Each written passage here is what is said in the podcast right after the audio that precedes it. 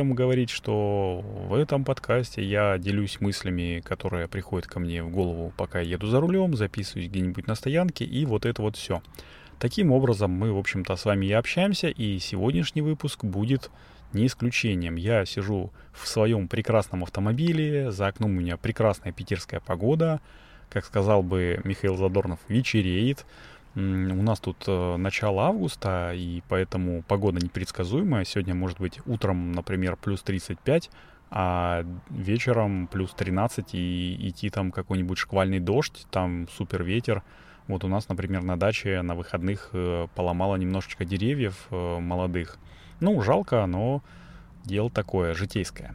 Вот, в сегодняшнем 111 выпуске я наверное, расскажу вам про одну, а может быть даже не одну известную тетеньку, про наше IT все Яндекс и, наверное, про какой-нибудь э, новый способ э, э, доставки людей в Карелию. Так что садитесь, пристегивайтесь поудобнее и погнали. В одном из недавних выпусков я рассказывал про суд Эмбер Хёрд против Джонни Деппа, что он вроде как уже закончился и Возможно, начнется ну, продолжение эпопеи, но уже с новыми лицами. Второй сезон, как говорится.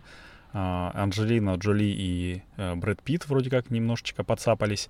Но тут выплывают э, некоторые, ну, такие нюансы и, э, возможно, продолжение именно Хёрд и Деппа. Дело в том, что Эмбер Хёрд вроде как собирается или уже подала апелляцию на те пункты, где она проиграла суд, а Джонни Депп на те пункты, где он проиграл суд. Но поговаривают, что Эмбер Хёрд, так как ее там заканцелили везде, во всех проектах, э, э, ну, Джонни Депп обратно в строю, опять на коне, он опять снимается в фильмах, опять снимается в рекламе, помимо Dior, которая м, снимала его еще даже тогда, когда его, там от него все отвернулись. А э, Эмбер Хёрд наоборот, ее со всех фильмов убирают, и вроде как у нее нет денег на то, чтобы эту компенсацию выплатить. Ну, там Джонни Депп говорил вроде как даже и публично, что я, мол, за правду, э, за то, чтобы свое имя обелить обратно. А даже если Эмбер Хёрд не отдаст денег, ну, то, в общем-то, и не, не супер страшно. Но пока что публично он не говорит о том, что, уважаемая оппонентка, ты можешь не отдавать денег, э, я тебе все прощаю. А тем временем, э, э, не знаю, насколько эта информация правдива, я потому что прочитал ее ВКонтактике, но Эмбер Хёрд предлагают сняться в фильме для взрослых для того, чтобы погасить вот эту задолженность. Там на все про все предлагают 10 э, миллионов за роль, но, честно говоря, я не знаю. Ну, такое двоякое мнение, потому что, с одной стороны, оставаться, э, в общем, незапятнанным после того, как ты играл в фильмах для взрослых, наверное, может быть, будет сложнее, а с другой стороны, я знаю примеры, когда люди вот снимались э, в таких фильмах, а потом становились известными актерами. Например, это Слай, Сильвестр Сталлоне. Все знают, что он играл в фильме э, «Итальянский жеребец», по-моему, и сейчас он довольно-таки востребованный актер, и шоумен, и, в общем, продюсер. И даже он, э, насколько я знаю, придумал э, персонажей э, фильма «Рокки», и теперь сейчас имеет, ну, не то чтобы проблемы, но кто-то планирует снять фильм э, про Ивана Драга и про его сына, а Сталлоне говорит, что ай-яй-яй, ребятушки, авторские права. Но э, поговорить я сегодня хотел не о Сталлоне и не о Эмбер Хёрд, а о Гвинет Пелтроу. Э, я уже говорил, что очень люблю ехать по каду, потому что можно много всего себе передумать. И вот э, мне почему-то в голову, э, ну, влезла, так сказать, вспомнилась мысль, что где-то в 2018 году я читал, а, а может быть в 2020, ну неважно, уже достаточно давно читал, что Гвинет Пелтроу, если кто знает, то это женщина из другой киновселенной. Эмбер Хёрд играла в Аквамене, то есть она официально в киновселенной DC, а вот Гвинет Пелтроу играла Пеппер Потс в Железном Человеке, в Мстителях, в общем, во вселенной Марвел. И вот она, помимо того, что актриса, она еще и бизнесмен, у нее есть свой ну, магазин, который продает всякое, а, много разных продуктов там и э, какие-то ну, здоровое питание, какую-то здоровую одежду, в общем, для здорового образа жизни вещи. Но в том числе я как-то прочитал, что она продает ароматические свечи под названием, э, ну это название, цитата, «Пахнет, как моя вагина». И что-то мне подумалось. Так, стоп, перед тем, как э, синтезировать запах, как сделать его, его же надо было как-то, э, ну, экстрагировать, то есть заполучить, а, то есть э, ну, получить этот запах, разложить по компонентам, а потом уже их собирать. Ведь запах это не так, просто придумал, там пахнет как каштан там весной, а там сложный набор ну, эфирных, ну, эфиров, в общем, и других компонентов. И вот э, для того, чтобы это, этот запах достать, ей же нужно было, чтобы кто-то понюхал, э, ну, в общем, наверное, какой-то сенсор, разложил это на компоненты, а потом пересобрал заново. Но на самом деле, я думаю, нифига себе, ну, очень интересная история. Но на самом деле это тупо хайповый заголовок, э, ну, точнее, не заголовок, а название.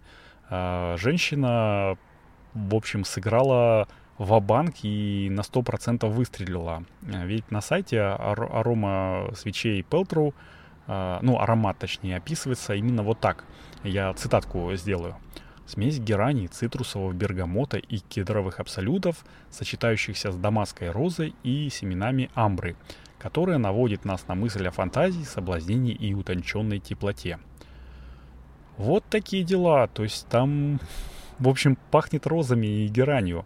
А название родилось, ну, вероятно, всего в процессе такого брейншторма, когда ты накидываешь, накидываешь, накидываешь название, и потом, э, ну, отсекаешь лишнее. Как вот скульптор отсекает из глины лишнее, так и э, в брейншторме, когда нужно придумать какое-то название, всякие варианты накидываются. И вот по легенде, ну, которую сама Пелтру говорит, когда парфюмер, э, значит, они с парфюмером конструировали этот запах, она сказала, «Ха, ты смотри, вот пахнет как раз вот как это». Я уже не буду называть, чтобы не запикивать, но, ну, потому что все-таки рейтинг э, возрастной.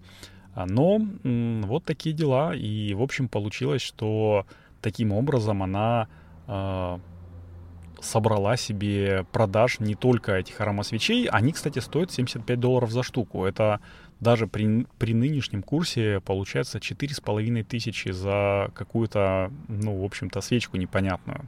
Ну, точнее, понятную свечку, но, но все равно 4,5 тысячи, 75 баксов. Кто такое может купить? А вот те на те э, свечей нету, и, в общем, такой ажиотаж, что, наверное, не предвидится.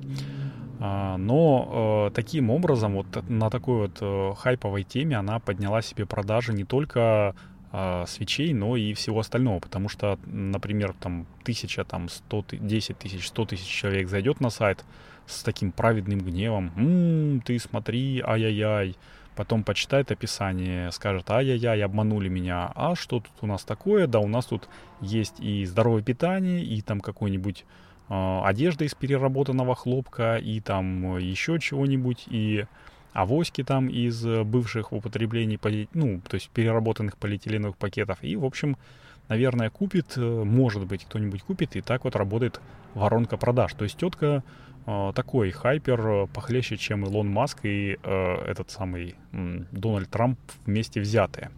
Нормально так работает на продаже своего магазина, не стыдится и чего. В общем, наверное, правильно делает. Ну а мы пока перейдем ко второй новости.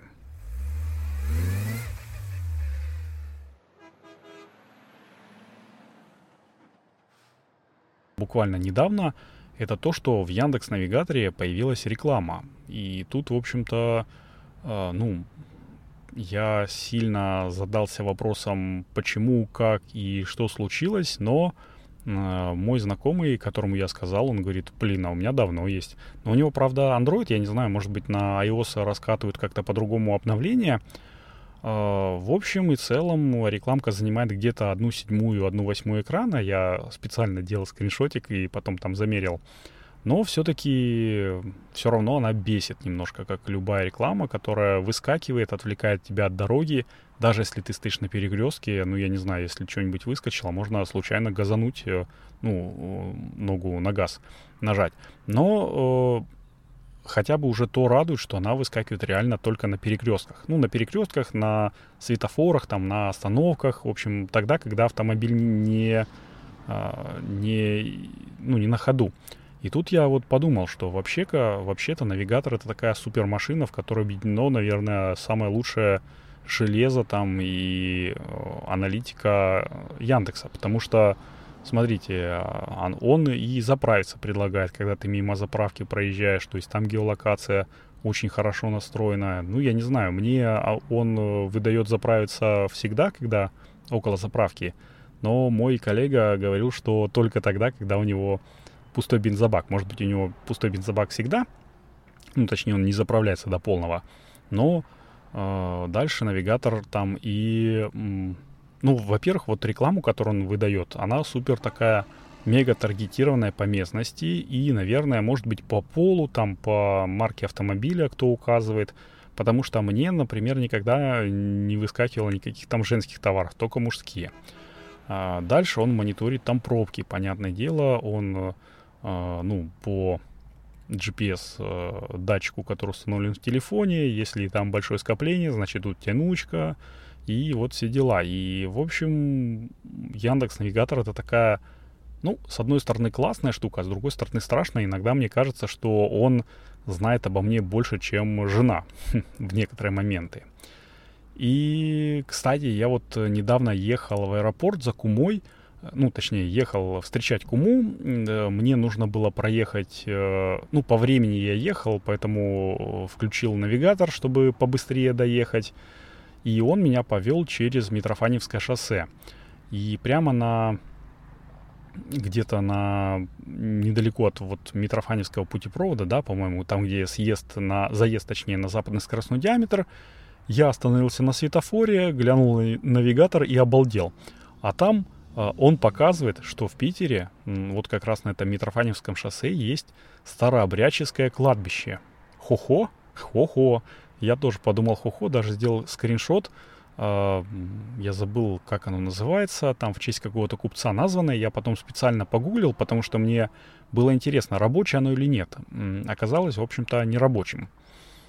До поры до времени. А, значит, открылось это кладбище в 1835 году, а закрылось для захоронения в 1939 году, то есть э, уже буквально 80 лет назад. Ну, я думаю, ладно, хорошо, в 1939 году боролись там с верой, боролись и со старообрядцами, и поэтому закрыли кладбище. Но в 2009 году опять открылось это кладбище для захоронений. Я такой, опа, подумал, не фин ты себе. Честно говоря, я бы не поверил, что оно, ну, как бы открылось для, для захоронения старообрядцами, если бы, э, ну, точнее, я бы не подумал, что они остались еще, если бы сам не слушал э, подкаст «Закат империи», где Андрей Аксенов, это ведущий, ну, общался с челом, который реально сам общался со старообрядцами в России, и вот э, там, в общем, я понял, что они на самом деле есть. Но интересно другое. Интересно, что захоронение, ну, то есть подхоранивают именно старообрядцев или подхоранивают уже там обычных людей. И вот э, кладбище из такого тематического, как э, в свое время было, ну, э, сейчас как на Василия Островская называется, Смоленское кладбище, оно превращается в такое, в обычное кладбище, где вот всякие, ну, в кавычках, там, прикольные могилки, там, вот склепы красивые, очень фигурные надгробия, кресты, они превращаются, э, ну, точнее, соседствуют с обычными стандартными там постсоветскими вот этими вот алюминиевыми крестами, оградками и прочим. И становится уже, в общем, не очень интересным, но не знаю, не знаю. Надо, ну, будем смотреть, как будет развиваться событие, а мы пока переходим к третьей новости.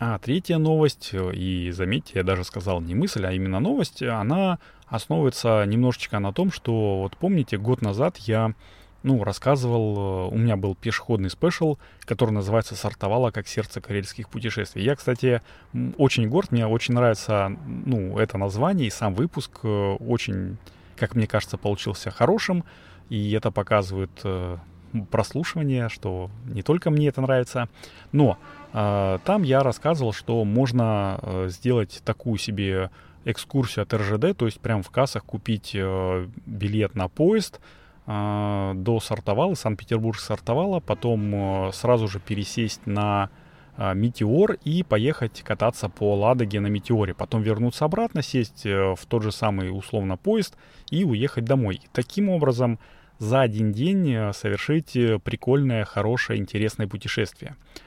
Э, в общем и целом ничего не изменилось, кроме того, что скоро как говорят, можно будет э, покататься по Ладоге на Метеоре прямо из Санкт-Петербурга. Э, новость звучит примерно так, что теперь до Карелии можно будет долететь на Метеоре. Он называется Петр Великий и развивает скорость 75 км в час, вмещает в себя там около 100 человек, и, в общем, уже построены, по-моему, две такие посудины. Будет еще третья. Ну, все хорошо. Только в комментариях там спрашивают, ну, это я смотрел во ВКонтакте, там э, а, еще в других э, новостных источниках оно есть, но во ВКонтакте там народ спрашивает, а, ребята, самое главное не указали, цена-то какая? Ну и кто-то написал, что вроде как планируется 10 тысяч рублей туда-обратно. У меня вот вопрос.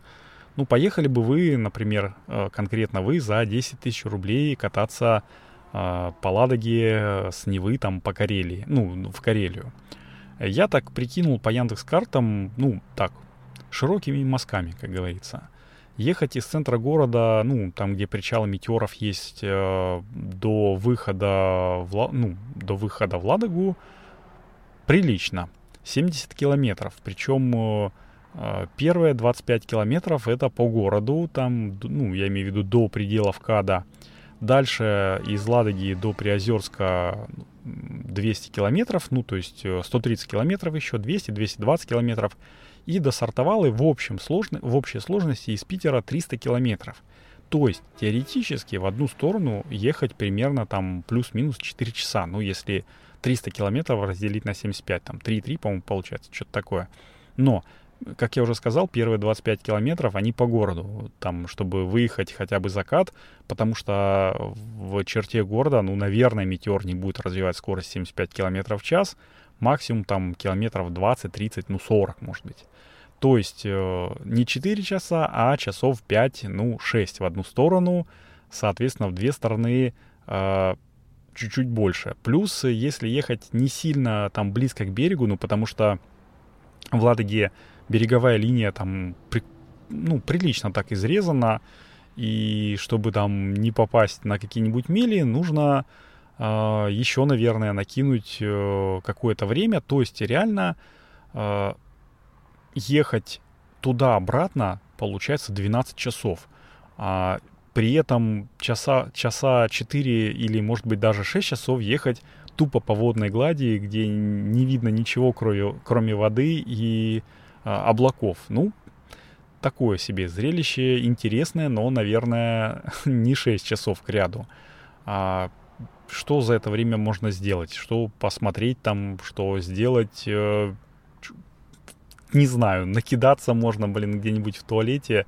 Но, или даже не в туалете, может быть, там напитки будут, бар какой-нибудь прямо э, вот, э, в этом метеоре. Но а смысл, если ты вот едешь на экскурсию, там накидываться наверное, смысла нет. Если честно, то я, ну, наверное, я такой старомодный, но мне кажется, что экскурсия там из Питера до Кронштадта или экскурсия до Ломоносова на Метеоре, где там ехать 40 минут, или там в этот самый, в Царское село, ну, не в Царское село, а в, в ну, в Эрмитаж, в общем, это одно дело, когда 40 минут туда, 40 минут обратно. Но когда ты едешь 6 часов в одну сторону только, это чересчур. И я пока что э, придерживаюсь той мысли, что за то же, за, за те же, точнее, за то же время, не за те же деньги, а за то же время можно съездить э, вот э, из Питера в Сартовалу и обратно одним днем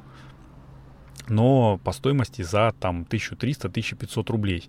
Я э, прикидывал на, ну, вот, на агрегаторе железнодорожных билетов, получается, что ехать там, например, если в субботу с утра выехать, там в 6 утра, то можно в ту же самую субботу ночью приехать э, уже под конец дня, э, приехать из Сартовалы, э, погуляв там на Метеоре.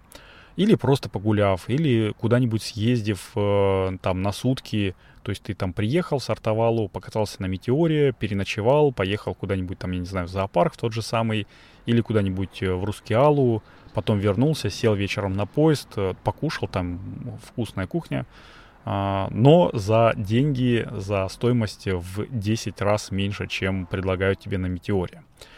Вот такие дела, и я не знаю, как вам такой вид передвижения. Напишите в комментариях или э, мне в личку, или в нашу подрубрику «Солнечный Петербург». Кстати, мне уже написали еще один вопрос, и я, наверное, уже в следующем выпуске на него дам ответ – а пока что буду закругляться. Мне осталось сказать, что это был 111 выпуск подкаста рубрика «За рулем или свободные руки». И если вам нравится этот подкаст, то, конечно же, я попрошу поставить ему какой-нибудь отзыв, ну, точнее, поставить ему какой-нибудь рейтинг в Apple подкастах, там, в Google подкастах, в Кастбоксе, написать отзыв. Э, это круто поможет э, ему прилететь в ушки тем людям, которые еще про него не знают, ну, или же рассказать своим друзьям, коллегам, родственникам про то, что есть такой интересный подкаст, э, дать им ссылочку, это время немного не займет, а мне будет очень-очень приятно.